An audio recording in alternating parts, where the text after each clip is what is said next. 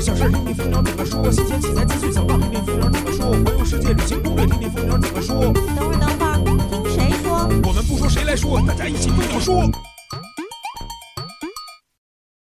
嘟嘟嘟嘟嘟嘟嘟嘟嘟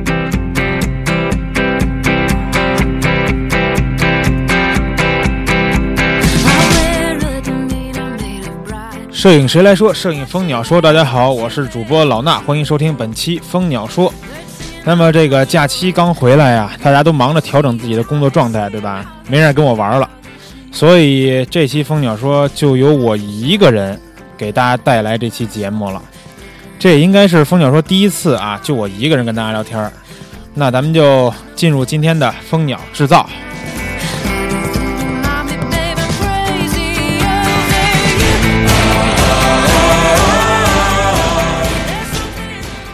首先呀，要说一下尼康旗舰的这个 D 五这台新相机的消息了。这消息其实一直也是源源不断啊，不过最最近是根据外网的报道，这 D 五传出了更多的新消息。虽然这些消息是在今年六月份的传言基础上啊有所更新，但依然是引人注目，亮点颇多。首先呢，它这个全新的两千万像素的传全画幅传感器，还有一百零七个对焦点，然后还有消息说是一百七十三个啊全新的自动对焦模块，这对焦也是一大亮点了。更可怕的是，这连拍速度将达到十五张每秒。大家也知道，这 D 五可能是针对体育摄影比较多的用途这么一款相机，十五张每秒的连拍速度可以说是相当的震撼了啊。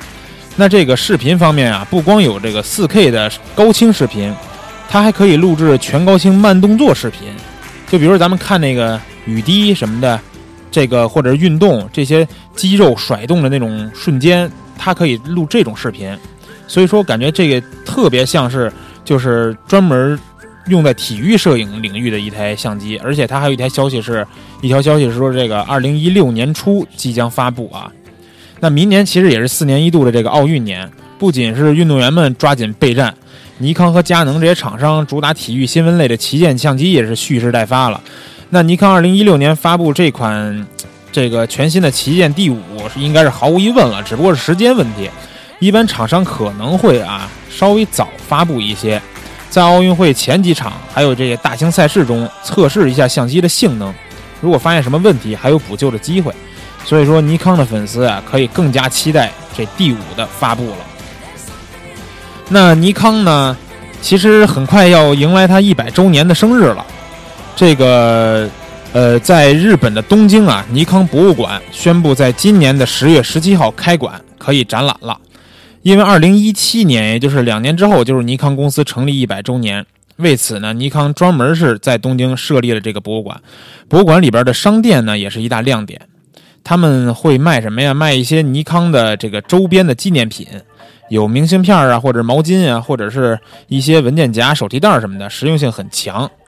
他们这个展览里边不光会展出他们的一些产品，一些他们自己研发的科技，还有一些历史上特别著名的这些里程碑式的这些可能是机器啊、镜头之类的这些东西。所以说呢，我们在这个商店里边买东西，可以让我们在生活中各个地方都用到尼康的产品，而且在博物馆里边还能领略到尼康的历史文化。那在今年十月十七号啊，这个左右正好去日本，在东京或者说直接在东京留学的朋友们呢。就可以去大饱眼福了。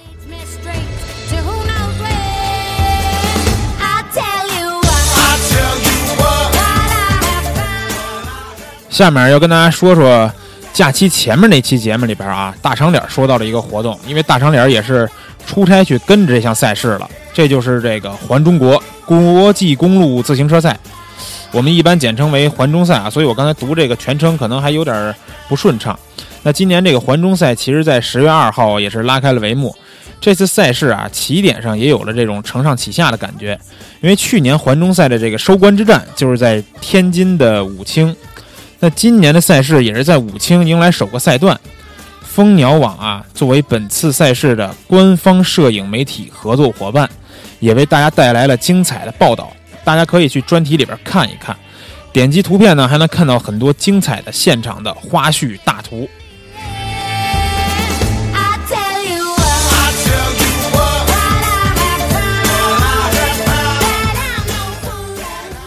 那相信这个国庆假期度过了以后啊，大家都拍到了很多精彩的作品。那现在老衲给大家推荐一个软件，可以让你非常轻松的把这些作品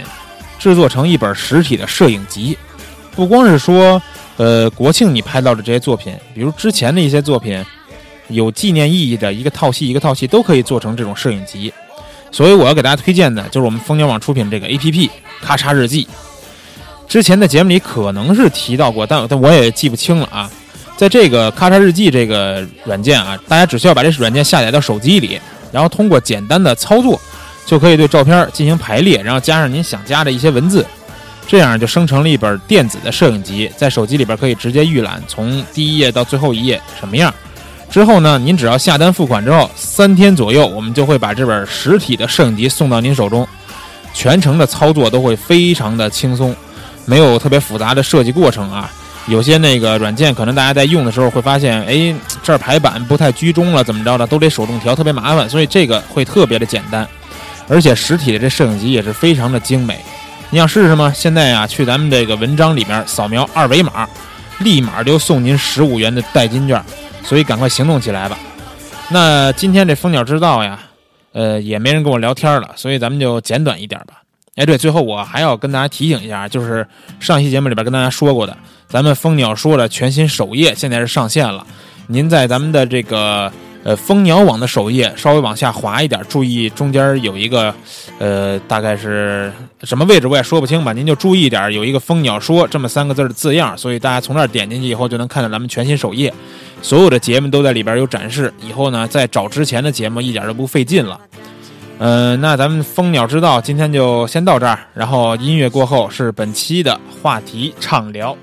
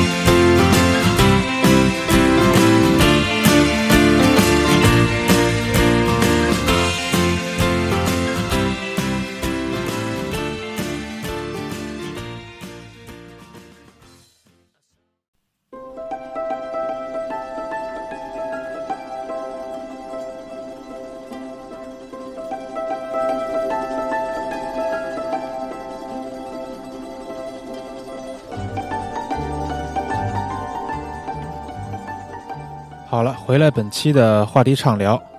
那这个音乐其实是第二次在咱们节目里响起了啊。上一次我记得好像是一冰老师的一期人物志的这个专题。这个音乐呢，也是咱们今天要聊的主题，就是这个《布达佩斯大饭店》这部电影的非常经典的一个背景音乐。那这一期节目，我跟大家聊一部电影，其实很多朋友都会诧异，说咱一摄影电台为什么好好聊起电影了呢？其实啊，我并不是说要给大家聊这电影里边的剧情或者是内容，主要啊，咱们是聊一聊这电影里边的一些画面，从这些画面呢引申到我们关注的摄影角度，让大家能够从电影的画面中呢学习到一些，呃，也不能说学习吧，就是希望大家能根据电影的画面开拓思维，吸取呢一些大师的这个想法，融入到自己的摄影当中。行，那咱们就言归正传啊。这期我要跟大家聊的电影就是这部《布达佩斯大饭店》。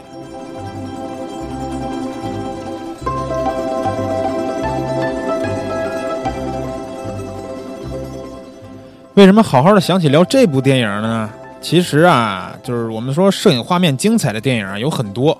比如说《白日梦想家》，或者说《天使爱美丽》，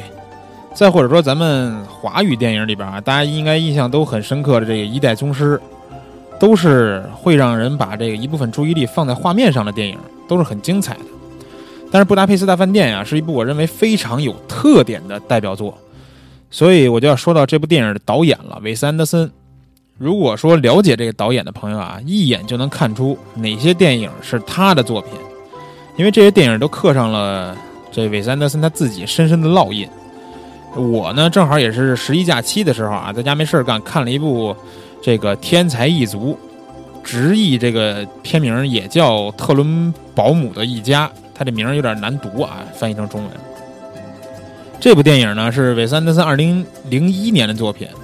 就是说十四年前这部作品啊，不论从色调和构图，还有光线这些方面来说，都能看出如今这部《布达佩斯大饭店》一些共同的特征。就是你一看就觉得哦，这两个电影是一个人的手笔。当然啊，后来他有陆续拍了其他的一些作品，比如说《了不起的狐狸爸爸》，或者是说《月升王国》，这全名叫《月亮升起之王国》吧，好像。这些作品呢，都是一脉相传，保持了安德森这个一贯的拍摄手法。具体是什么样的特点呀？咱们待会儿根据电影中的一些画面再详细来聊。我先跟大家说说，就是《布达佩斯大饭店》这部电影啊。这部电影上映是在二零一四年，其实并没有在中国大陆上映。我我印象中应该没有啊，因为我是从网上下载的看的，没有记得院线上过这电影。可能也是各方面原因，我觉得有一点可能，因为我们大多数人不了解这电影当时所这电影所处的当时欧洲的一些这个文化背景，所以会产生很多朋友下载看完以后，感觉好像有些地方什么没怎么看懂这种感觉。但其实这部电影大概的故事情节还是比较简单易懂的，只不过有些片段或者是说需要我们深层深层次去挖掘的内容呢，不太好理解。不过无所谓啊，因为我们今天聊的看的也都是他这部电影的画面，所以那些高深的东西啊，无伤大雅，不碍事儿。那《布达佩斯大饭店》这部电影在今年第八十七届奥斯卡之前，也是因为九项大奖提名和这个《鸟人》这部电影一起领跑了提名的这个数量。但是最后呢，在评选公布当天，是算我觉得算是输给了鸟人，因为虽然他斩获了四个大奖啊，不过都是一些艺术啊、服装啊、音乐啊这类的奖项。最佳影片和最佳导演这两个奖项，其实大家最关心的都是给了鸟人，而且这鸟人还拿了最佳摄影奖。这奖啊，其实也没什么争议，因为鸟人，因为咱们说摄影啊，可能是整个这个画面流动来说。这个奖项是这么颁发的，因为《布达佩斯大饭店》这里边，我们说画面很美，但是它这个镜头的运用离《鸟人》还是差点的。因为《鸟人》这里边这部电影啊，它运用了一个长达一百多分钟的长镜头，其实就是我们听说这么长一长镜头，都感觉执行起来会特别的不好执行。那其实我觉得这长镜头从如果你细看的话，肯定不是那么真实，因为在一些可以动手脚的地方，肯定是要剪辑的。比如说有些关门啊，或者是幕布啊，这些过程都是可以剪辑的，不然这镜头啊很难表达出那么多精彩的内容。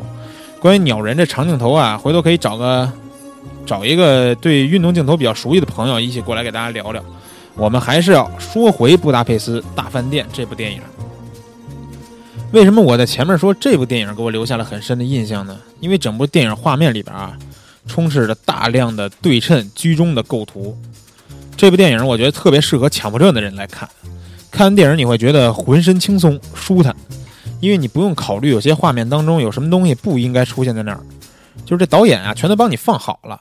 你可以完全身心愉悦的享受这电影。我说的是强迫症的患者啊，其实这也是这导演的一大特色，就是他是号称一个有变态到这个呃有居中情节这么一个人。那这部电影啊。呃，其实还有一个特点就是色彩的运用啊，整个色彩的搭配很多都是特别艳丽的画面，这也是充满了韦斯安德森的特色。这部电影很多镜头都采用了粉色的搭配，跟粉色搭配的有紫色呀，或者是我们俗称的这个爱马仕黄啊，这种颜色都出现的很多。但也有很多不同场景采用了不同的这种色彩搭配，不过很多导演在搭配这方面都很用心。让那些颜色出来之后啊，会显得特别融洽。还有很多颜色可能是为了表现当时的环境啊，或者一些人物心情，这个就得细看了。不过这电影还有一特别有意思的地方，就是很多朋友可能在看完以后都没发现，那就是导演啊在这部电影里用了三种不同比例的画面规格，就是说画面的横竖比例是不一样的。这电影里边啊，因为这电影其实它是分好几个时空的，或者说。也这时空并不是说我们所说的那种穿越时空啊什么那种啊，其实就是不同年代或者说是叙事者有变化。所以在拍摄不同年代的故事的时候啊，这摄制组就选了不同的宽高比来表现当时这种感觉，当时这个年代的代表吧，相当于是。比如剧情设计在二十世纪三十年代的时候，画面的比例就是一点三七比一，这个非常接近正方形的构图，就是这种大家可能第一眼看上去会发现是正方形。然后呢，到了六十年代，画面就变成了这个二点三五左右比一，就是稍微呃比较宽一些了，有点接近现代的这种画面了。然后再到七十年代呢，又变成了一点八五比一，所以说这个非常有序的变化呀。这个变化，我觉得也是导演和摄制组别有用心的这么一个体现。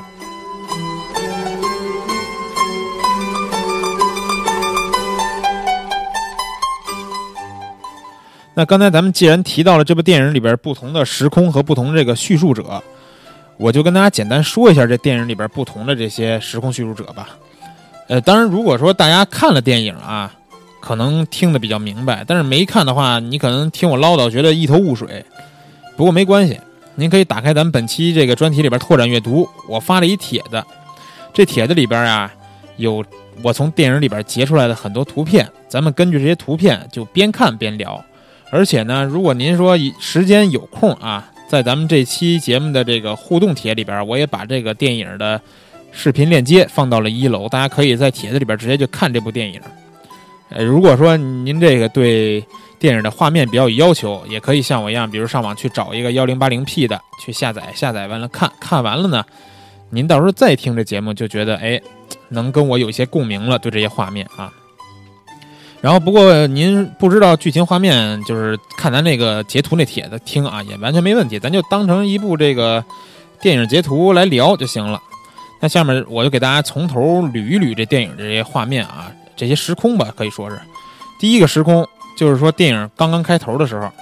一个女孩是穿着风衣，完了腿上穿着是，我看着啊，就像是这个白丝袜。大冬天的啊，地上都是雪，也不怕冷。完了，走进了一个公墓，这里边有一个作家的雕像。这个作家就是在电影里边，在电影里边啊扮演的《布达佩斯大饭店》这本书的作者。就说这是一本书在电影里。然后我们可以看到这个截图啊，就是帖子里边二楼这截图。这女孩在走的过程中啊，摄像机跟女孩一直同步的匀速的在运动，然后这女孩一直是在画面的右边然后我把这张图呢拖进 PS 里边，给这张图加上了咱们咱们大家都比较熟悉的这个黄金比例分割示意图。就很多人都说韦斯安德森是一个不光是居中变态爱好者啊，也是一个黄金比例黄黄金比例分割点这么一个变态的爱好者。你会发现在这个镜头中啊，这女孩一直处于画面中的这个黄金分割区域，所以像这样的细节在后面电影里还有很多，我就我就不会一一都给大家加上这个图了。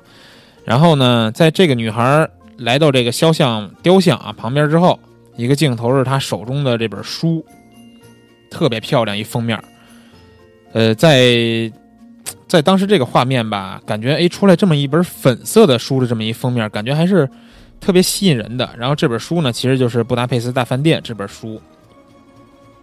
然后这个画面呢，就是所说的居中。其实，在这之前啊，这个作家的肖像啊，还有这个他的这个名字呀，这名字上面写的好像就是英文的作家那么一个名字，也没有名字，呃，都是用了居中的手法。然后呢，这个也是完全的居中，而且看他的手和下面的这个脚，让画面是完全对称的。呃，其实，在做电影截图的时候，我也发现，我本来是想说看看这电影到底有多少个居中的构图这么的镜头，但是后来截着截着，我发现太多了。就他能拍的这种镜头，他能用居中的全用居中。我实在是截到后面，我真的没法把这所有的镜头都给大家截下来了。我觉得啊，就是如果有有心的朋友们啊，在看完这部电影以后闲得慌的时候，也可以去截一截图，数一数到底这个。电影里边有多少个这种居中构图的这个画面？那咱们继续说啊，从这女孩拿这本书呢，其实就是说她在看这本书嘛。然后呢，她手中的书翻开以后，就到了这部电影的第二个时空。第二个时空呢，就是在一九八五年，这个电影里边写的啊，我也不知道他是哪年，他写的是一九八五年。所以说呢，叙事者也变成了女孩之后的第二人。就是电影里边《布达佩斯大饭店》这本书的作者，就是刚才那雕像这老头然后呢，他有一段独白，这段独白呢也是采用这种居中的构图方式，然后在这其实这第二个镜头啊，第二个时空这个作者的镜头和第一个时空那女孩的镜头加起来一共才两分钟左右，而且呢，这作者确实是一直都没有说自己的名字，但是这作者应该是啊，应该是韦斯安德森要致敬他结尾的时候写的啊，致敬这位作家叫斯蒂芬·茨威格这么一个人的原型。但是你说他说这作者是原型吗？到后面第三时空或者第四时空的时候，这这个年轻的古斯塔沃先生啊，更像是斯蒂芬·茨威格的原型了。因为大家百度一下这茨威格这照片这个这个作家这照片啊，你就会发现，跟这电影里边古斯塔沃这个造型基本是如出一辙，特别的像。所以咱们也跟着这个电影来到主人公的这个第三时空，在这老头独白以后呢，就是一个特别美的画面了。这第三时空开始这画面啊，在第一次看这电影的时候，都会被突然的吸引到。这是一幅粉红色的夕阳的美景，呈现在大家眼前啊。这背景上还有很多像是画儿一样的这种山脉啊，但其实它应该就是画儿，就是合成的这些画儿。然后呢，镜头往右边一摇，就是布达佩斯大饭店这全景。哇塞，这全景真的是美的这个一塌糊涂。然后这全景啊，它完全像童话一样。这饭店就坐落在山腰上，然后呢，它这个山腰下面啊，前景也有一些山下面这些普通的房子，跟这些普通房子对比，在这些暗淡无色的吧房子上面啊，布达佩斯大饭店就显得是格外的色彩斑斓，而且这个粉色的运用也是电影的一大亮点。整部电影的这个色彩基调就是这粉色，但是这个粉色会让你觉得有点爱上这个地方的时候啊，当你想要爱上这个地方的时候，这下一个镜头突然就变成了1968年的布达佩斯大饭店，看上去啊已经没有那么辉煌了。变成一个比较普通的这么一个饭店的外观，然后呢，从粉色它也变成了这种咖啡色的这种酒店外观，再加上背景啊满山的黄叶，整个画面就显得会有一些萧条。从这两个连接的镜头来看啊，画面的比例也告诉我了我们这粉色的酒店外观是三十年代的事情，因为我刚才说过啊，它在表达三十年代式的三十年代的故事的时候。用的这个画面比例是一点三七比一，就是接近正方正方形这个，所以说它粉色的外观是这个一点三七比一。下一个镜头立马就变成了这个六八年这六十年代的宽幅比例。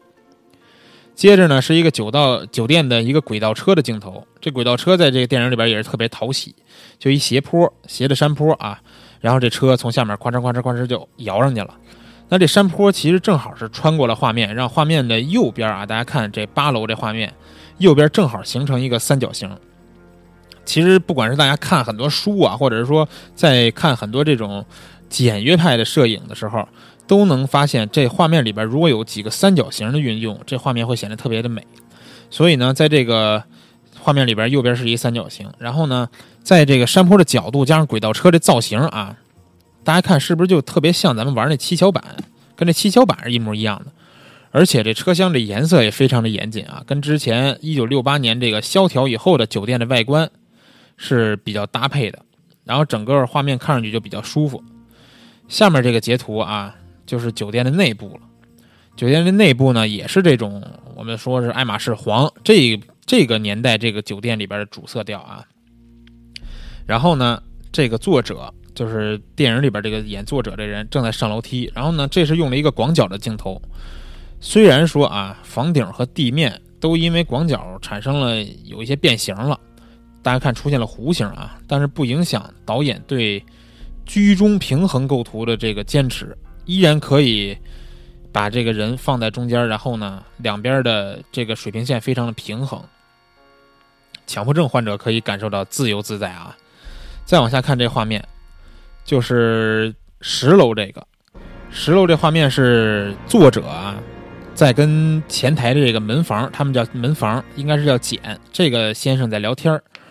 然后呢，正好看到了大厅里边坐的这个老年的 Zero，这也是一个主角啊。然后呢，这俩人聊天这画面，我觉得当时我截图的时候，我就觉得 这简直啊就是一张时尚的广告大片儿。如果说啊，剧照拍下来，后期再对这个质感做一些修饰，绝对是一张广告大片儿。你看作者身上这个衣服，这西服的颜色跟整个环境色调是相相呼应的。然后呢，门房这小伙子穿了一身紫色的衣服啊，乍一看你可能觉得有点扎眼，但是看到后面啊，相信大家都会爱上这个紫色的，因为两个主人公在大部分的时间里都穿着这种紫色的衣服。不过这镜头不知道导演有什么特殊的考虑啊，让画面显得不是那么平衡。如果说你们看作者后面其实有一个黑色的广告牌儿，这指示牌如果能放到左边的桌面上啊，我觉得会相对更平衡一点。但是我觉得这也是导演可能对于平衡的另一种理解，在后面有很多镜头也会出现这种情况，就是给平衡的这种画面特地的加上一点东西，打破这种所谓的啊完全对称。我觉得这又是另一种美感的存在了。不过啊，接下来大家看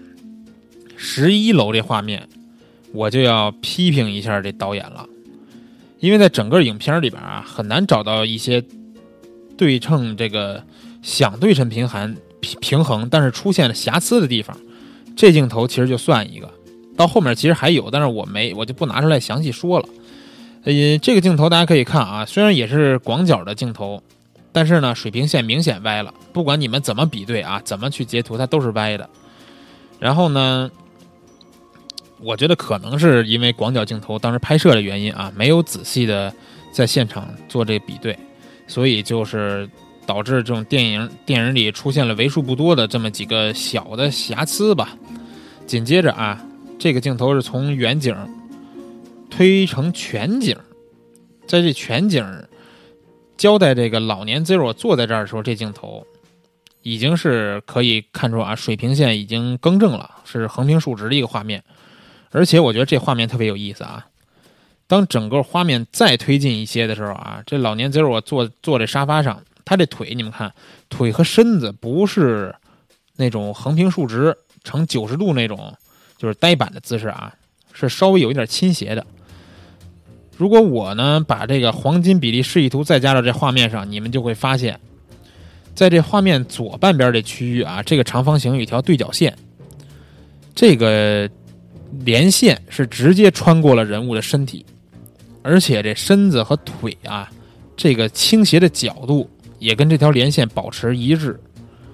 当时做完这张图，我就在想啊，是是不是我有点就是过分解读了这些电影画面？还是说，这摄制组在拍摄的时候，其实镜头前面一直夹着一个那种黄金比例的那个示意图这个滤镜，在拍的时候就是直接就按这个构图来拍的。但其实啊，人家拍电影出来也不是让我们这样一点一点分析这镜头的，就是这么用心打造出来这么严谨的画面啊，只不过想让大家在看电影的过程中觉得更加舒服。就是为什么大家都说黄金比例好啊？就是说在这种比例下的构图，大家看上去就会舒服。那接下来啊，再往下看，就是十三楼六分多钟的时候，这镜头，这个是作者啊在澡堂子里边偶遇了这个老年 Zero 的场景，整个澡堂的色调啊就跟刚才的镜头都不一样了。不过这里边出现了电影的另一个主要色调，就是这蓝色。其实也有很多人叫它就是叫它粉蓝色，因为跟那个粉红色是相对应的嘛，特别嫩的一个颜色。在这种光线和滤镜的影响下啊，白色的墙面也呈现出一些粉色，所以说蓝粉色的搭配在这部电影里边算是几个经典的搭配之一。之后两人相遇呢，Zero 说要给作者讲一讲关于这个饭店的故事，俩人就出现了在了餐厅，这餐厅就是十四楼这画面，两个人也是呃相当平衡的啊，坐在这儿。那这时候就是为了引出这部电影的这个第四个时空了。这个时空，也就是说，故事情节主要发生都主要发生在了这个年代。那这第四时空情节呢，是发生在三十年代了。三十年代刚才说过啊，都是一点三七比一正方形这种画面。第一个镜头就是除了电影这电影里边除了 Zero 以外，另一个主人公叫古斯塔沃。古斯塔沃先生出场呢，他是一个黑色的背影，然后两边呢，你会发现有两个窗帘儿。这窗帘其实用途我觉得非常的明显，就是在这儿告诉大家，这部电影的主要故事就要在这个时候拉开序幕了。然后紧接着啊，古斯塔沃穿梭在一个没有开灯的房间，就是咱们看十六楼这个画面，没有开灯的时候呢，显得会有一点暗淡。然后呢，这整个暗暗格调的房间会和接下来的环境形成特别强烈的对比。就是在十六、十七楼这两楼，大家可以看古斯塔沃打开这个房间的灯光以后啊，整个房间呈现出粉色的这种色调，就好像要告诉观众似的，就是接下来你们即将进入到我给你们送上的这个粉色的世界。这时候，古斯塔沃穿的这身衣服就是紫色的这个礼服，呃，紫色呢，在这个电影中跟粉色一块出现也是非常多的。这紫色衣服其实就跟刚才六十年代这个饭店里边那个门房穿的是一个套系这么一个衣服啊。就是说，虽然饭店的外观和内部装修都有了很大的变化，这几十年，可是呢，工作人员的服装这个颜色还是没有变的。所以说，截止到这两个镜头啊，仅仅用了十分钟，导演就穿梭了四个时空，才来到最终要讲故事这个年代。所以这部电影的时空变换啊，简单来说，就是呢由一个年轻的女性读者去膜拜作家，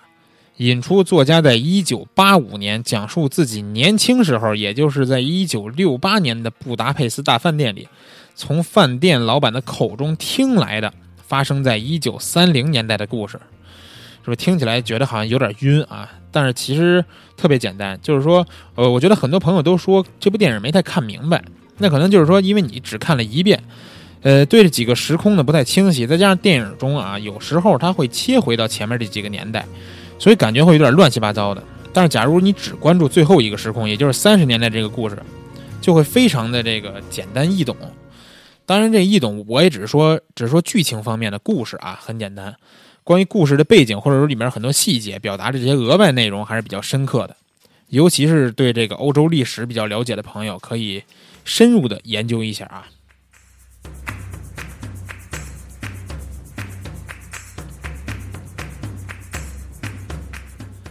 那接下来我就不按照这个时间来串这部电影了，不按照剧情跟大家说了啊，挑一些我认为比较精彩的镜头，这些画面给大家分享一下，看看为什么很多人给这个电影其实评价都是说这部电影每一帧截下来都是一幅精彩的摄影作品。不过。说是不按时间串电影啊，但是还是看图还是以得得以时间为顺序，因为我做截图的时候呢，也是按照时间来截的，所以再提醒一下各位，这期节目您听我说啊，真得打开咱们拓展阅图里边这帖子，叫这个蜂鸟说三十三期附件这帖子，然后呢一边看一边听，呃，不然没有这些画面啊，我说的这些大家听起来就是一头雾水、乱七八糟了，所以咱们接下来看这画面啊。十八楼这画面，一个电梯里边的镜头，我觉得韦斯安德森特别喜欢这种狭小的空间啊，因为我在开头提到我假期看的这部《天才一族》，里面也有一个几乎是这么一模一样的一个镜头，就是在电梯里边。那《布达佩斯大饭店》这部电影到后面也有很多，包括古斯塔沃的房间啊，或者说电话亭啊，还有电影最后这个教堂里边这个告解室，就是就是去忏悔那小屋子，都是这种狭小的空间。所以说，这部电影的画面啊，会主要用色彩来吸引人。这个电梯这个狭小的空间里边，这个画面这个颜色就是大红色的墙面。然后三个服务员呢，都是穿着紫色的衣服。然后这里边这个女性啊，这个老太太就是叫蒂夫人，她是穿了一袭红衣。不过这红色的外套，大家看到里边还露出来一部分金色的这个内衣。啊，不对，也不是说内衣啊，就是外套内部的衣服啊。这金色，大家看这个画面里边都是红色跟紫色的搭配，其实非常协调。但是为什么会出现一个金色呢？其实这金色就是在，我觉得在暗示，在告诉大家，这老太太就是有钱，就是有钱啊。那在这样一个小的空间里边，四个人的高度也是从高到低，形成这么一个梯形的形状。这部电影啊，还有一个跟其他电影不太一样的地方。就是在普通电影或者电视拍摄的时候啊，不论是导演或者演员，都会尽量不去看镜头，所以这不像咱们说拍照，有时候你跟这模特沟通说，哎，来给我个眼神，说看一下镜头啊之类的这种，在电影电视画面中，你偶尔会看到演员直视摄像机的这种镜头，但是这个电影里却有不少这种镜头，这电梯里这一幕就是一个啊，感觉就像就我感觉等着人在给拍剧照似的，就刚转场过来那一瞬间，这中间这俩人都是直接就是直勾盯着摄像机，而且呢，右边俩人在聊天以后啊，这小 Zero 特别有意思，小 Zero 在后面一直是全程这个镜头全程都在盯着摄像机，所以这个镜头当时我在看的时候就觉得有点怪，就平时看电影哪能看到这种画面？就是这个电影，但是确实有不少，所以我们在接下来看这个画面啊，一边一边看一边聊啊，就是十九楼这画面了。十九楼这画面呢，是一个汽车开走的画面。这里边啊，完全是一个，其实完全是一个平衡对称的构图。但是你发现导演就非得在右边加上了一个擦鞋的小伙子和一消费的这个老头儿，被擦鞋的老头儿。尽管说啊，老头儿的身子他这构图只能留一半儿，但是在这个画面里边啊，他就非得在这儿给你安排好。其实这个这两个人的存在，我觉得就是为了打破这种对称的平衡。可能啊，韦斯安德森也是觉得他这电影里边有太多完全对称的这种矩阵构图了，就是看起来呢会很舒服，但是也会显得有点死板。所以按照他的风格，又不能出现这个太不一致这种画面构图，所以就在这部电影里边几个画面中啊，安排了这种打破对称的元素。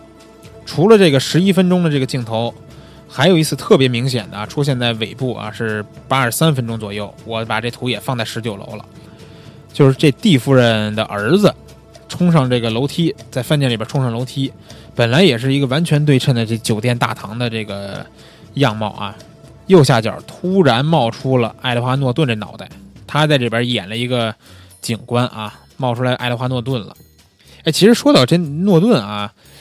我觉得他还挺有意思，就是大家有没有发现他演的片子好像基本没什么烂片儿，而且就在八十七届奥斯卡，你说这两个并列九大提名的电影《布达佩斯》和这《鸟人》里边都有他的出演，真真是我觉得这演员有点意思，挑电影挑剧本也是有点有点思想的啊。呃，咱们继续说啊，在这个他他出现在这个画面右下角，为什么会出现在这儿呢？其实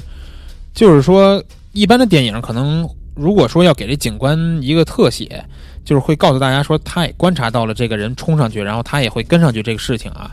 都会给他一面部特写，比如说，哎，一转头啊什么这种。但是在《布达佩斯大饭店》这电影里边，导演就让他专门出现在这个镜头里边，占了这个镜头，甚至说不到十分之一的画面。一方面可以交代警官也是准备一起说上楼去。另一方面啊，我觉得还是可以像刚才的镜头一样打破这种平衡。那在接下来我还发现了一个细节，就是说在这电影第十五分钟的时候啊，有一连串的这个短镜头切换剪辑，每个镜头大概只有一秒钟左右，表现的是说古斯塔沃在饭店里边和这个各种老太太发生关系的这种镜头啊。而且其实我说的这种发生关系，也不是说在咱们理解那种赤裸裸的发生关系啊，就是。可能表示他们在一起，然后，呃，其实他他有一个爱好，就是跟这些老太太顾客偷情，在这里边没有什么特别露骨的啊。当然也有一个镜头是一个老太太直接是，嚯，上半身全裸出镜啊。当然这画面我就我我也没截图放到这里边。我要说的这画面就是二楼这画面，这个镜头其实是这个古萨沃在浴室里边，然后呢，其实我们可以看到啊。在镜头里边出现的光源就是来自头顶这电灯泡，然后呢，旁边凳子上放这小煤油灯可以直接就忽略掉了。但是你们看这个这画面中主要的光线来源，它它是来自画面的左边的，就是说古斯塔沃手臂上这影子，你们可以看到这个画面左边会有一个明显的光源植入啊，这样外置一个光源也是为了把人物的主体都打亮。因为如果仅仅靠这个头顶的这个光源，或者说有有些这个导演喜欢营造画面中自然那种效果，就在头顶加上这种补光的话啊，那古斯塔沃这个面部就会出现一些问题。因为我们，呃，我们都知道欧洲的欧美的这种人啊，他这五官都比较立体，尤其是额头会特别的高，那顶光就会造成面部出现很多这种阴影的区域，然后在这样。其实，在这样一个一秒钟就带过的镜头里边啊，你们会发现导演对用光还是比较讲究的。所以说，这个电影导演细心的安排了这些光线、这些镜头，我们也应该细心的去看这部电影。下面就说到第十六分钟啊，二十一层、二十一楼这个截图。那其实这这镜头之前先讲着大家在一块儿吃饭，就是饭店里边这些服务员什么的在一块儿吃饭，但是古斯塔沃却要自己一个人啊回到自己小房间里边吃。那既然在这个房间里边，再说光线的问题啊，光线的来源一定是来自房顶这些灯泡，但是这个镜头啊专门在地上放了一个向上打的灯光，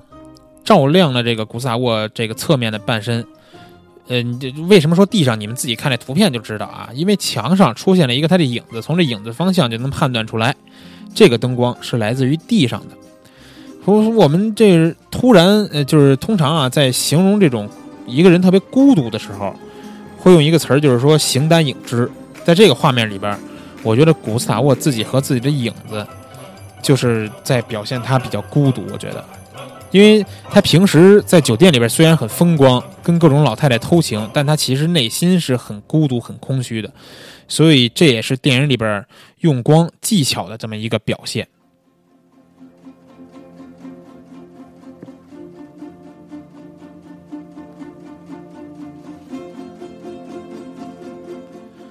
下面继续来到了帖子的二十二楼这幅画面啊，十六分钟。这个镜头，我觉得真的是十六分十六分五十五秒。这镜头真的觉得是太美了，就是太美了。这镜头是一个从顶部啊正面向下俯拍这个饭店大厅这个圆形服务台这么一个画面。红色的地毯上面有特别精美的花纹，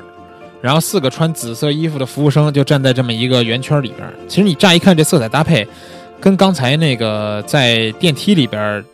色彩是几乎是一模一样的，而且你发现这个圆形的服务台周围这一圈也是金色的这个，呃，这个叫什么绣花吧？然后呢，这个四个角，这画面的四个角有四个一模一样的花纹，然后其实也是在表达着这种对称的这种绝对的美感。圆圈里边站这四个人呢，你你仔细看能发现啊，他并没有让你这四个人就是左边一个，右边一个，上面一个，下面一个。横平竖直的站在那儿，其实这个安排呢，他们四个人站在这儿的安排也是为了打破这种平衡，打破这个对称啊，让这画儿让这画面其实不至于说像我们有时候小时候画画，就是说我可能左边有个什么，右边就得画一什么，就是那样会看的真的是有些呆板。所以说这个画面，这个画面我觉得特别美，而且这画面是我认为啊，这部电影中，呃，有三个镜头可以来。就是截图下来可以当做这个桌面背景来桌面背景来用的这个最美的镜头之一。这三个镜头都是哪些呢？第一个其实就是刚才在刚开头已经看过了啊，完全粉色的这个布达佩斯大饭店这外观的这个全景，那张是特别美的。第二个就是这张图，我觉得这个，而且你们看这 Zero 还抬起脑袋来冲着上面看，就是这电影，我觉得他把很多这种类似于剧照这种画面直接给你。放到电影里边让你看，就是在给你展现啊，我这一幅一幅的剧照就在这摆着，就这么美。然后刚才说有三个画面啊，第三个其实出现在这电影的后半段了，是八十七分钟的这么一个镜头。那我也把它插进来了，插进咱们这帖子里放到二十三楼了。就是这个镜头呢，是讲 Zero 和他女朋友从这个楼上掉下来，然后直接掉进了一个粉色的甜品站里边，甜品车里边。人这甜品呢，其实在电影里边出现了很多次。但是这个镜头啊，是满满的都是这蛋糕盒，完全粉色的世界，穿插着很多这种蓝色的元素。因为每个盒子上你们看都有这个蓝色的丝巾，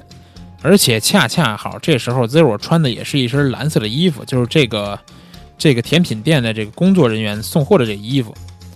由这两个颜色搭配组成这个蛋糕世界啊，我觉得就是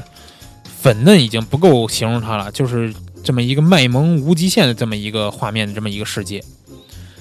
然后呢，其实很多镜头都是特别美的，就是为什么我说只挑了三幅来当可以当做用作桌面背景的呢？因为还有一幅特别美的，我觉得不太适合当背景，为什么呀？就是下面这二十四楼这个了，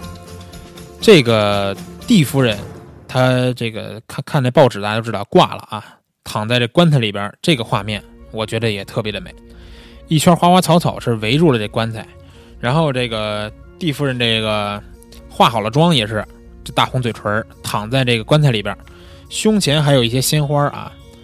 这个画面我觉得最美的地方就是这个光线，这个光线在这画面里是绝对的关键因素，因为导演并没有说让这个画面整个都有光都亮起来，他仅仅用了一个应该是束光筒啊，把光线打在这个蒂夫人的脸上，然后从画面中心是这种正常的曝光，向外延伸呢就是逐渐的暗了下来，就像我们有时候在后期的时候会做这种暗角一样。那这个画面看上来也是非常精美的，但是就是因为这死人嘛，咱们就是放一桌面上放一个这种，你说你放一他活的时候照片什么也没关系，放一他躺棺材里边，我觉得就是不太吉利，所以说也没有推荐这张作为几大桌面背景图之一啊。那说到这个蒂夫人的葬礼了，我在这个蒂夫人的葬礼上啊，还发现了这部电影里边为数不多的这种光线穿帮的镜头。穿帮镜头大家都知道，就是比如说同一场景啊，俩镜头连着的，可能有些物品或者是哪个人站的位置就发生了变化。这种穿帮镜头啊，其实在大部分的电影里边都会出现。有可能就是说我俩镜头之间，俩镜头这一个平的，一个倒着呢，一个立着的，就这么一个小问题。但是我说这个光线穿帮，其实就是说人物的位置在两个镜头里边没有发生变化。但是连续的两个镜头里边啊，人物的面部光线就是发生变化了。不知道大家在看电影的时候会不会注意这种细节？反正我是我是特别喜欢观察这种细节的，可能跟平时啊总是拍照跟这个光线打交道有关系啊。所以说，在电影的二十九分钟的时候，蒂夫人的儿子，他这个叫什么？我我确实忘了啊。他古斯塔沃先生。发生冲突这个镜头里边，我们从正面看啊，就是这是二十五楼上面这张截图。从正面看，你们能明显感觉到这个先生的光线来自于顶部，因为你看他头发上、鼻子上、额头上都有光线，对吧？再到下一个镜头，就是二十二十九楼、二十五楼下面半拉这截图啊，侧面的这个镜头，你们看他头顶的光线其实已经没了。就是说，这个细节可能大家不仔细看都不会发现，为什么会没了呢？这这这我也我也说不好了，这导演的安排可能是一个小失误吧。然后呢，在这个电影里边，光线穿帮，我就刚才说我喜欢注意这种细节嘛。在六十一分钟的时候，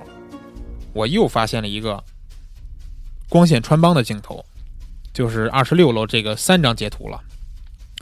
我们可以先看这个中间这张，其实这个时候是是这个古斯塔沃刚从监狱里边越狱出来，从井里边钻出来啊，他跟 Zero 两个人的一个对话的片段。中间的这一张截图，二十六楼啊，交代两个人侧面的镜头，大家可以看啊，两个人面部的光线都来源于外侧。外侧是哪儿？就是说古斯塔沃是他的右脸，Zero 是他的左脸。但是你们在看我截图的这个上面这张和下面这张两个人单独正面的镜头时候啊，这光线是完全相反的，就是 Zero 来自他的从他的左脸变到右脸有光了，另一个这古斯塔沃也是一样啊，完全相反。然后如如果你仔细看这张截图，你还能发现，在他在 Zero 正面镜头里边，他背他这书包的这根绳是斜跨过他的身体的。然后到中间这个对话的时候呢，他其实没有斜挎，他是就是单肩背在一边了。所以说这两个镜头里边，他这个不光光线变化了，Zero 他这个背书包的肩带也是变化了。那其实呢，就是说这两个镜头可能说啊，在拍摄的时候就是间隔的时间比较长，所以说你看他这背书包都已经背的不一样了。但是呢啊，这种穿帮的镜头并不会影响我们看电影时候的观感。只会是说像像我一样啊，这种喜欢观察人物面部光线这些人看电影的时候会觉得，就是导演会有那么一点点的粗心吧。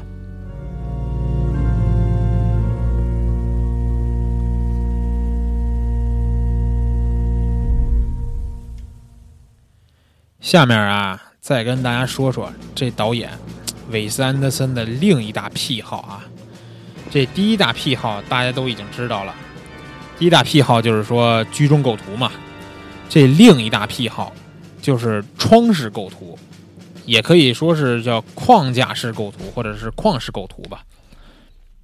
这样这种构图啊，看上去会非常的有趣味。然后呢，这些镜头还会给人感觉啊，有的感觉是在偷看这个窗户里边发生的一些事情。这种构图的方式在这电影在这部电影里边啊出现了十几次，将近有二十次。当然，我也没有把这个截图都给大家放上来。然后我挑选了其中的十二张，做了这么一个拼图，放在咱们铁蛋二十七楼了。大家可以看到啊，导演利用各种各样这种窗户，把人物框在里边。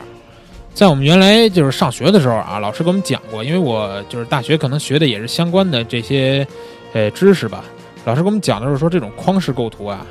被框住了这个人物，他们的这个情绪一般都是压抑的或者是悲伤的。但是这部电影里边啊，被框住的人物可没有太多悲伤或者压抑的情绪，反而我觉得有很多是特别有趣的。就是说，这个人物，呃，人物如果说他不是有趣的话啊，这个框也会是就是突如其来的，为整个电影情节造成一系列这种趣味点。就是这框有可能是一小窗户，是一门板，它咵就打开了，然后你就会觉得哎有点意思。然后比如说哪个车的这个窗户，它哐就拉开了，就是这种突如其来的。所以呢，我觉得啊，就是这个框式构图不一定会造成那种呃，可可以说是什么呀，就是压抑啊，或者是悲伤啊，还能增加趣味性。所以说，呃，韦斯安德森呀，不仅仅是喜欢这种居中构图，还非常喜欢这种趣味十足的框架式构图。而且你还可以这种框架式构图用好了，可以主观的去影响他想表现的这种情绪基调。那其实说到框式构图啊，还有一个镜头是特别有意思，就是二十八楼这个。二十八楼这个镜头啊，是呃在三十二分钟左右啊，在火车上，古斯塔沃和 Zero 在对话。就是其实开始这画面啊，只有古斯塔沃，他冲着这个像是在上铺的这个 Zero 说话。然后一会儿呢，Zero 你们可以看到，从这个画面中有一个圆形的小镜子上面出现了，就是他从这镜子里边反光出现了他啊。但是我就是根据这个图、这个画面仔细研究了半天，就研究古斯塔沃说话这方向啊，还有这镜子这个位置和方向。我觉得怎么着，这个镜子里啊都不能出现躺在床上的 Zero，就是从这个常规的我们的理解来看啊，而且这镜子里边应该出现的是什么呀？绝对是应该是这个摄影机的位置。所以说这个镜子里边的画面啊，就是应该是导演后期特别加上去的。就是他宁愿这么做，也不愿意给两个镜头，给两个演员啊来一个这种正反打这种镜头，因为这样一个画面不仅能就是同时照顾到两个人说话对话，眼神，更是能给画面增加我们刚才说到的这种趣味性。所以说啊，框式构图用好了，确实是非常有趣的。那接下来啊，就是他们从这个呃从这个就火车上吧，然后。呃，回来了，回来了以后呢，他们带着偷来这幅画回到酒店了。这警察突然就到了这饭店了，逮捕了这个古斯塔沃。然后古斯塔沃并没有什么逃亡的这种镜头啊，就是跑了一下之后呢，就直接进切到这种他在监狱里边的镜头了。其实他进监狱里边啊，你们发现他终于是说不穿那身紫色的礼服了啊，换上了这个。囚服就是二十九楼这个图片，这个囚服这颜色搭配啊也是非常的讲究。为什么呀？因为你们看囚服上面其实就是线条两种颜色嘛，两种颜色的线条构成。是，然后呢，你发现后面环境这整个监狱啊，基本也就是这两种颜色来构成的了。虽然可能有一些小的这种细微的颜色的调整，但是你很难发现在这两种以外。这个监狱里边还有其他的突兀的颜色，因为他可能就是导演想表现的，就是说在监狱里边就是这样，就是俩颜色，就是单调，然后乏味。一直到到什么时候啊？到 Zero 给这个古斯塔沃送来一个粉色的蛋糕盒以后，就是接下来三十楼这画面，这古斯塔沃把蛋糕盒拿在他的这个房间里边，然后打开，准备吃这蛋糕，然后呢，就是这个颜色。在这个牢房里边是没有的，对吧？突然出现这么一个鲜艳的颜色，代表什么呢？其实就是代表希望，我觉得就是代表希望。他们表示他们可以逃出牢笼的这种希望，因为正是因为这个蛋糕，他们后来才拿到了越狱的这些工具，之后呢才成功越狱的。那其实，在古斯塔沃就是服刑吧，在监狱里边这段时间啊，蒂夫人就是已经挂那老太太，她儿子那边还派出来一个杀手，在到处寻找就是跟本案有关系的这些联系人。有这么一个镜头，大家看三十一楼这个三十九分钟的镜头，这是这个杀手一个近景的镜头。刚才我们说啊，顶光可能会造成的效果，就是现在你们看到的画面中杀手这种面部的效果。这阴影基本是把他的眼睛已经罩住了，让这个人啊给人一种阴森恐怖的感觉。所以说，这也是这种顶光可以营造的一种紧张的氛围。嗯，我们比如说我们去展会拍照，你们一定要注意啊。就不论是器材展、游戏展或者是车展，很多模特啊所处的环境都是这种顶光的环境，所以我们最好带一个补光的设备，不然呀，真的容易把模特全都拍成 沙种这样。就是你不信，你就仔细翻一下你的照片，你如果没带闪光灯或者是 LED 或者是反光板的话，你拍出来这些模特展会里边的模特眼睛下面基本都会有一个阴影，这样其实就不太好了啊。还有一个光线比较特殊的啊。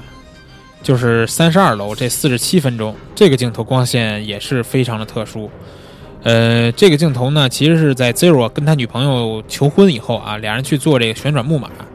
，Zero 送给这姑娘一本书，然后写上了几句自己表白的这个情话。姑娘读完以后，直接是坠入爱河了。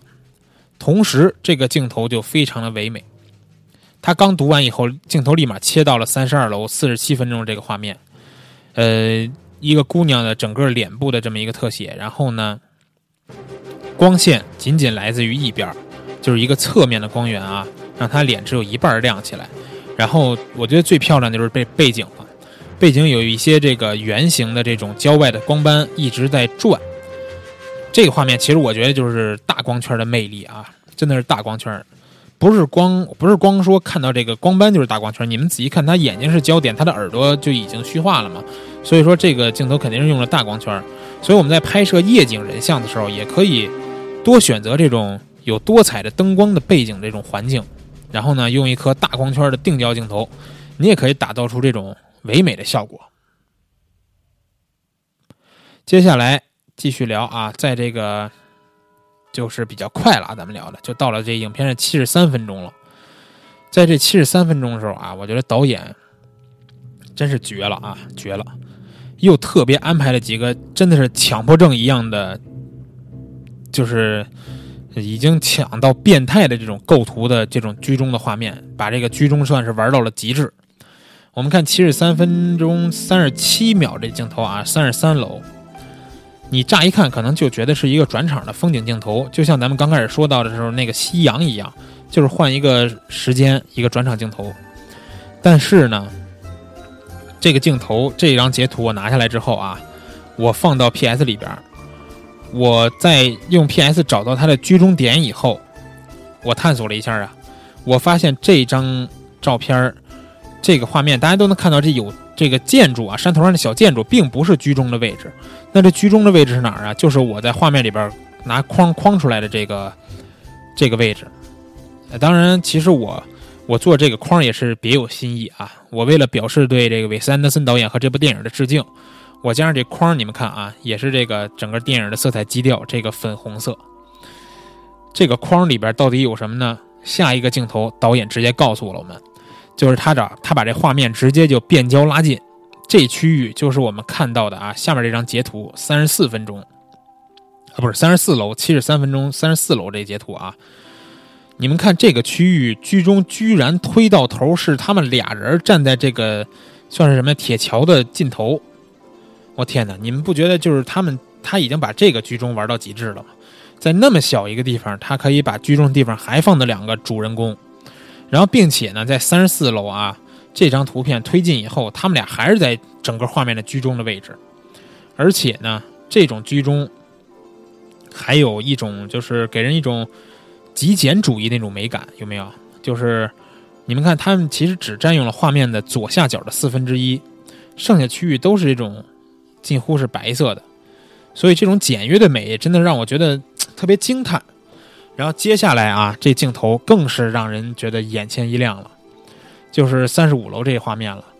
这个画面呢是在七十四分钟，其实都是连着的啊。就是古斯塔沃和 Zero 在人的指引下，是准备去坐这个缆车了，坐上缆车。然后在其实，在这个镜头之前的一秒钟，画面里边只有两根这个交叉的缆车线，就是一个交叉两根线条，白色的背景，就这么简单。然后慢慢的啊，这缆车从左边滑了上来，到这个居中的这个交叉点，正好停下了。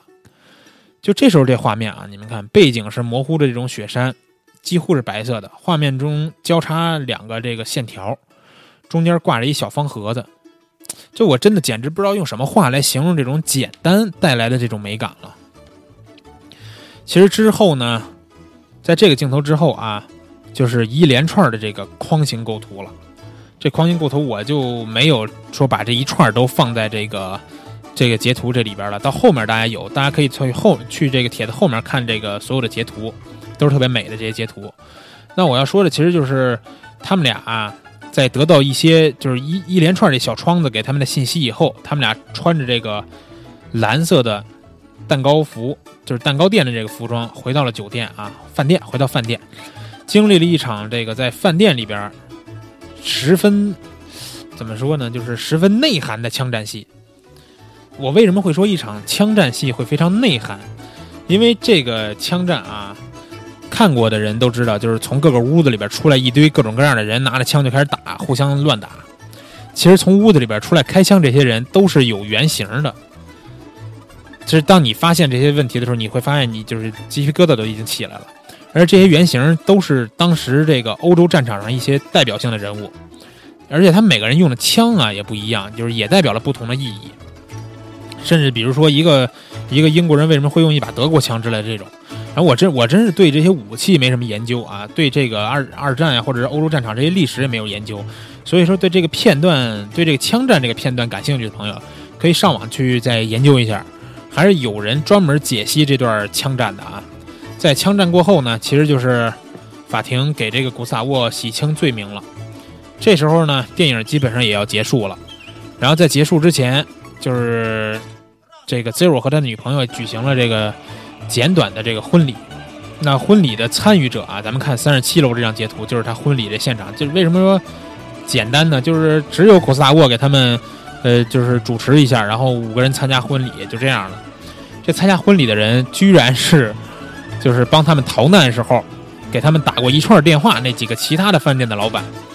当时我就觉得啊，他们每一个打电话的老板所处那环境都是一个不同的色调。到这时候我才发现，哦，原来他们就穿的颜色都是不同不同颜色这种衣服。如果说就是强行给这画面解释一下，强行解释，你也可以说它是彩虹的颜色啊，红橙黄绿青蓝紫在里边都有。然后呢，这个镜头算是这个整部电影里边。不同色系的颜色同时出现最多的时候了。那之后呢，就是一个时空一个时空的这种退回，然后最后回到了一开始看书的这个小女孩的镜头，这个这整部电影就结束了。哎，其实我在这节目里边啊，跟大家聊这么多，也只是拿出这电影中的一小部分截图的画面。嗯，你们看，我其实到这帖子这个结尾这儿只有三十九楼。就是跟节目有关的截图啊，就聊了三十九楼。然后呢，后面其实我也截了，我在做这个截图工作的时候截了不少这个好的图片。所以呢，我在三十九楼以后也是把这些其他图片都发到这个帖子里边。然后呢，我们一起可以欣赏一下这部电影给我们带来这些精彩画面。应该是一共有一百张图片啊。行了，那这个这部电影就是咱们只看画面呢，我聊到这儿也差不多了。那话题畅聊，要不然就先到这儿。我这也确实得休息一下了，咱们稍事休息一下，一会儿是本期的网友互动环节。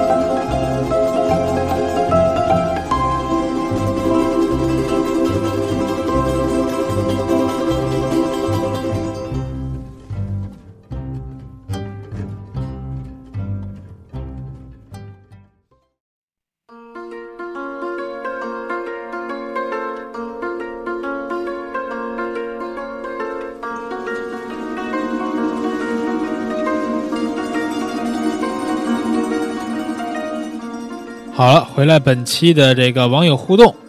那这网友互动，你看啊，我这大过节的，我跟家我还得发一个网友互动给大家，结果大家表现不是那么好，而且我还专门去网上找了一个电影的链接放在这儿给大家看，这么认真，呃，回复有点少啊，但是说就是有两位有两三位朋友这个留言还是非常精彩的。那我下面就给大家读一下吧。这一次我们互动的话题就是你眼中的布达佩斯大饭店什么样？呃，在咱们先看这个三楼啊，S D 叉一千，他说说真的没怎么看懂，但是每个画面都很美，很多镜头都是一幅不错的人像摄影作品。情节上说是一名中东难民屌丝逆袭的故事，会不会是影射伊拉克、叙利亚的难民呢？真是一位非常优秀的摄影师。那其实我觉得他他并没有太影射这个伊拉克、叙利亚的难民啊，因为在这电影里边，Zero 这个难民的身份也是就是不是那么明显。他确实是一名难民，但是他呃也没有讲他屌丝逆袭，还主要还是讲的这个有关于这个饭店的一些故事。然后呢，在四楼奔跑吧熊熊这位朋友啊，留言还是挺多的。他说。断断续续的看了一遍，还没太看懂，但是画面真的很美。如果把它归为剧情、悬疑、冒险、喜剧类，有点肤浅，好像更多的融入了纪录片、文艺片和历史片的元素，记录刘别谦、希区柯克等人的争议、欧洲文明的衰落历史和复古的文艺片色调风格。整部电影呈现紫粉色调，电影中更是更多的采用了对称式构图。就算截图都是美得让人惊叹，对称构图是这导演的风格。小光圈下背景拍得非常清楚，而背景也是对称的。摄影初学者可以拿来做入门教程。还有运动画面切换的摇拍手法，平移镜头和快速变焦的特写，让人有种很强的全景纵深体验感，值得点赞。我通常一部好的电影会看两遍或者三遍，每一遍都会有不同的收获或体会。第一遍呢，只能看懂大概的内容和剧情；第二遍就会把自己融入到剧情和画面中，去理解电影中人物嘈杂的内心世界。艺术来源于生活，但不一定高于生活。电影就是人生的缩影。通过导演的表现手法，让人在很短的时间里体验了一段别样的人生。不管是高富贵的奢华，还是小人物的凄惨，都是生活中真实的写照。在每一部电影中，都会找到适合自己的角色。也会找到适合身边亲友的角色。通过剧情，让我们看清了每个人的痛苦、无奈，懂得了理解、宽容，用正确的心态去善待自己，善待身边的每一个人。最后，他还标红说了一句：“，对了，真的有福利吗？照顾一下新人呗。”既然你说你是新人，而且你留言还写这么多，说的这么好，那这期这个奖品就给你一个吧。他说的确实很好，有很多这个角度都是我没有没有刚才没有提到的。然后呢，这个六楼 T L Z L C 他其实没有说跟这电影相关。他说国庆这段时间帮朋友忙做婚庆婚庆录像，跟拍了两场婚礼，改天放出视频。然后呢，他说他这个设备有五 D 二、三阳幺四、三阳二四、二四七零这些，还挺爱用三阳镜头啊。然后呢，再往下看，说跟这部电影有关的，嗯。这个九楼，这个我们的电影，这朋友的留言也是非常的精彩啊，挺多的。我给大家读一下，他说：“我眼中的布达佩斯大饭店，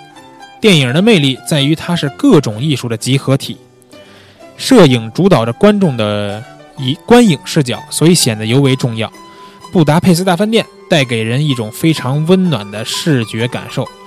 感觉你像靠在冬天的壁炉旁边，听一位智者说他亲身经历的故事。”这种温暖而真实的视觉感受是摄影带来的。首先，哎，其实也不不光是摄影带来的啊，其实在这个现场光线呀或者布景很多都是影响这个画面的元素。接着说啊，他说，首先贯穿整部电影的暖暖的色调，无论是在饭店的大厅，在电梯的屋在电梯在卧室在火车上牢房里，远景近景都是这种暖色，甚至白色的雪和墙壁都泛着淡黄的光。雪景里还点缀着红叶，头顶上洒着金色的灯光，从头至尾画面都给你一种亲切的家一般的暖色，所以无论故事讲到哪儿，怎么发展，你永远不会觉得乏味。其次，拍摄的时候很少见到直射光线，自然自然的人造的，自然的人造的都是大面积的散射光，这点确实是啊。在直射光线出现的时候，可能就是为了营造那个那个刚才我说那杀手的那种面部的那种阴影啊。接着读他这个，他说光线在人物脸上过渡特别自然，因为人眼本身就能调节光线的反差，这样的处理无疑是在还原环境光，使得故事看起来更自然、更逼真。这种处理就好比我们有时候用阴影高光这个工具来处理照片一样，目的是避免光线突兀。电影的画面一直被人所迷恋，我就经常截取电影的画面放到 Photoshop 里边研究。色彩和亮度的数值，电影的画面和阴影、高光这些细节处理，永远值得我们现代图片处理后期人员去学去学习。我印象比较深的倒不是这部电影，而是成为呃简奥斯汀这部电影。故事发生在十九世纪的英国，配上那时候的服饰和风景，画面美得一塌糊涂。当然，电影绝不单单是摄影一门艺术，还有音乐和文学本身。布达佩斯大饭店的背景音乐走的就是另一种路径。这音乐啊，咱们从话题畅聊到现在，我一直放的都是他们这个原声带这些音乐，大家听着其实非常的舒服啊。然后他说没有浑厚的管弦乐，而是一些非常低调的打击乐器，甚至有时候背景音乐故意被淡化隐藏。这个故事，这和这个故事本身也有关系。情节太快，也没有宏大的场面，清脆的打击乐反而能灵活展现。对，因为它这个电影其实节奏很快的，这些轻快的打击乐会让你觉得，呃，加快这个电影的节奏。这也是这个画面跟音乐的一种协调的搭配。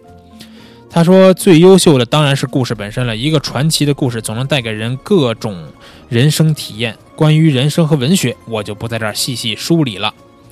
这个朋友啊，我也要送上一个礼品了。这个朋友的这个留言确实是很仔细，他观察了很多细节，包括你说雪景里边这些红叶这些镜头，我可能都没太注意。然后呢，甚至我没有做截图，他这个留言还是非常细细致的。然后这个 S H U L W A R 十楼他说看了一遍，迷恋上这个粉色的梦幻城堡。无论何时，人性的光辉总会在这个现实的世界存有一丝温暖。这个评论就是。这叫简评是吧？把这个电影里边最后想要表现的这个这一段话说了上来啊。然后呢，再往下看，这十三楼这个哥们儿这留言有点意思啊。他叫真奇二 K 吧，好像叫。他说 PPT 电影的祖师爷，他管这韦斯安德森叫 PPT 电影祖师爷，就是说什么叫 PPT 呢？一页一页的，这个每一页都很精美啊。然后。而且呢，他这电影有一个特色，就是你看《布达佩斯大饭店》里边，他他这个第四时空讲故事的时候，每一个地方都是分成这个，就是有章节那种，Part One、Part Two，然后每一章节都会给你突然挑出来一个生硬的画面，告诉你这是进入下一部分了，就像 P P P P T 一样。然后他说之前的一部《月升王国》的这个情节内容比这部好，只是接触的更少。这部配色很大胆，出来的效果很好。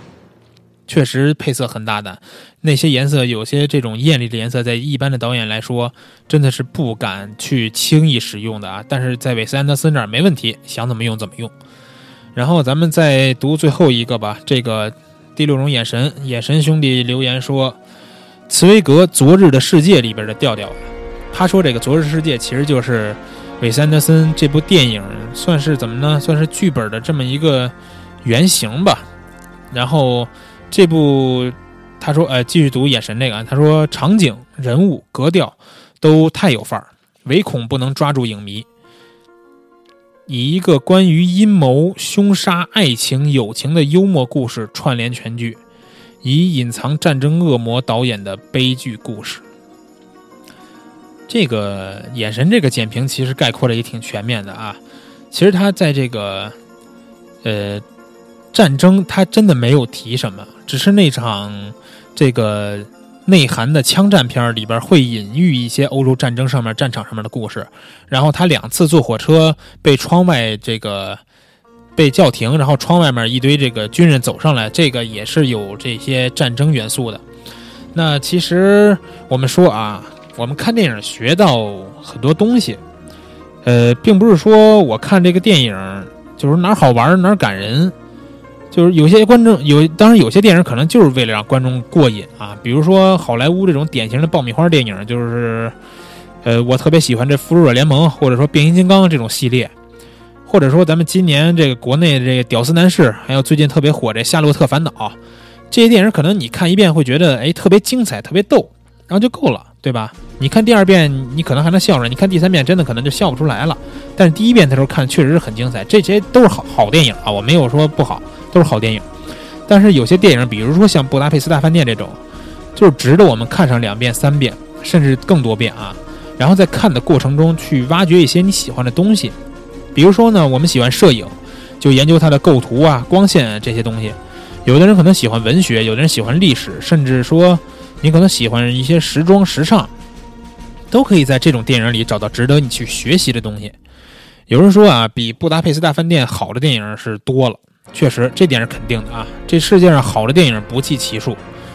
所以这也是在告诉我们啊，我们可以拿来当做学习的素材的这些电影也是不计其数的。那我这周就是做了这样一期节目啊，也是想告诉大家，我们喜欢摄影，想要进步，不一定要依赖于跟着什么样的摄影师，或者说我们要去什么样这种机构去学习，只要说你在生活中呢能接触到这些东西，都会给你一些启发。只要你能够得当的把这些启发运用到很多这个摄影当中，或者说各行各业当中，你一定会进步的。所以说呢，我们本期的蜂鸟说就先到这儿吧。大家以后啊可以多看电影，多研究电影。什么时候呢？想到这个好的别的这个电影的题材，我再给大家带来这种这个叫什么呀？看电影学摄影这个系列的其他节目吧。好了，朋友们，那我们就下周再见。然后这期的背景这个片尾音乐啊，我也懒得选了，直接就这个《布达佩斯大饭店》这首背景音乐干到底。再见，朋友们。